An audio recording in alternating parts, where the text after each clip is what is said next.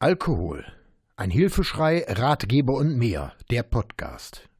Unterstützung von Angehörigen und Vermeidung von Rückfällen. Auf ein Wort.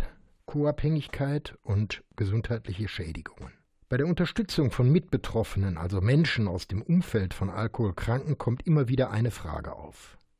Welche gesundheitlichen Schäden können bei den sogenannten Co-Abhängigen auftreten? Die Folgen einer Co-Abhängigkeit sind für den davon Betroffenen genauso verheerend wie die Suchterkrankung für den Partner.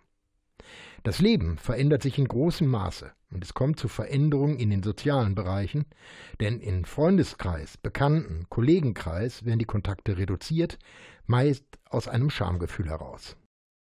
In Gesprächen mit Ärzten erfuhr ich von den folgenden Symptomen, die ebenfalls auf eine Co-Abhängigkeit hinweisen können.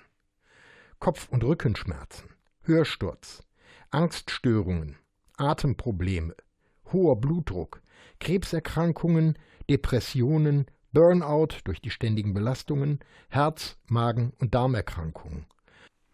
Kopfschmerzen und Verspannungen gehören ebenso dazu wie die Gefahr, dass der Betroffene selbst abhängig wird.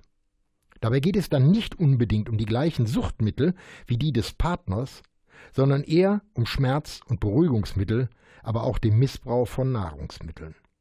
Also bitte achtet auf euch.